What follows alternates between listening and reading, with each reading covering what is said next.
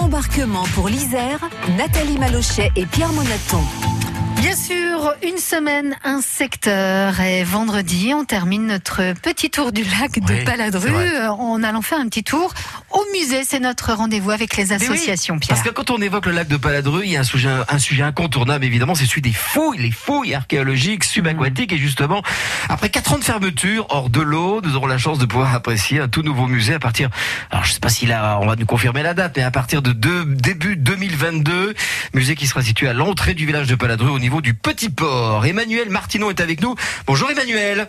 Bonjour Pierre. Vous êtes la Bonjour, directrice. Bonjour. Vous êtes la directrice du service patrimoine culturel du Pays Voironnais. Enfin, donc un musée moderne à la hauteur de, de ses découvertes avec une architecture assez particulière.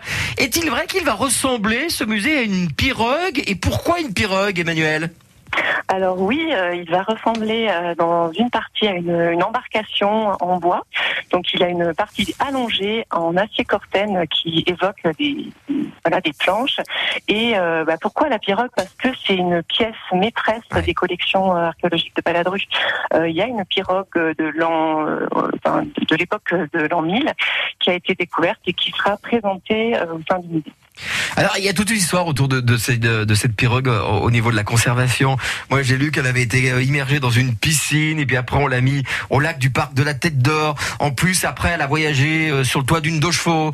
Euh, elle, est revenue chez nous, cette pirogue? Elle est où aujourd'hui, cette pirogue, Emmanuel? Alors, elle a été pendant longtemps euh, au sein du laboratoire Arc Nucléaire à Grenoble, qui euh, a travaillé à sa préservation, à sa stabilisation. D'accord. Et, euh, et là, depuis peu, elle est au sein du musée, donc euh, qui est en chantier, Euh, mais elle est déjà euh, au sein du musée puisque euh, on a monté sa vitrine autour d'elle Bien. et non pas euh, l'inverse. Euh, Bon, ça, ça va être la vedette, hein, à mon avis, hein, cette pirogue.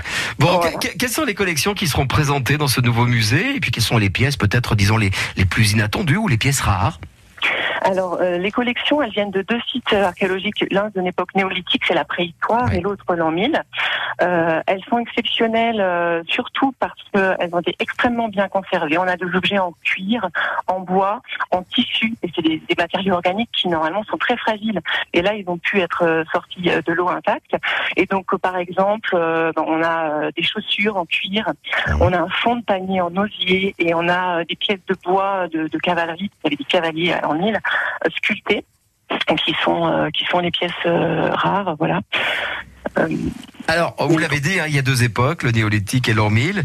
Et oh, juste en, en quelques mots, parce que c'est vrai que nous ça, nous, ça nous passionne, qui étaient ces habitants des bords du lac de Paladru et, et comment vivaient-ils? Euh, alors euh, pour l'époque de l'an 1000 euh, c'est l'époque qui a été la plus euh, étudiée et qui va faire l'objet d'une publication euh, c'était des, des cavaliers paysans. Donc euh, ils étaient à la fois au, au service d'un seigneur et à la fois en, en voilà en autonomie. Ils cultivaient la terre ils exploitaient les, les espaces qui étaient autour d'eux.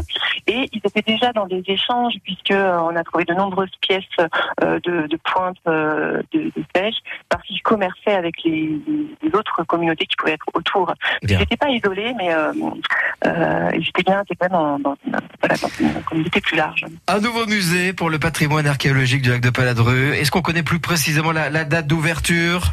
Alors on vise une, un lancement en février 2022. Février Voilà, 2022. pour que à, la belle saison euh, printemps prochain euh, tout soit lancé qu'on puisse accueillir des visiteurs euh, voilà qui viennent autour du lac pour euh, un tour de vélo un, un tour à la plage ben, qui fassent le détour jusqu'au musée C'est une bonne idée.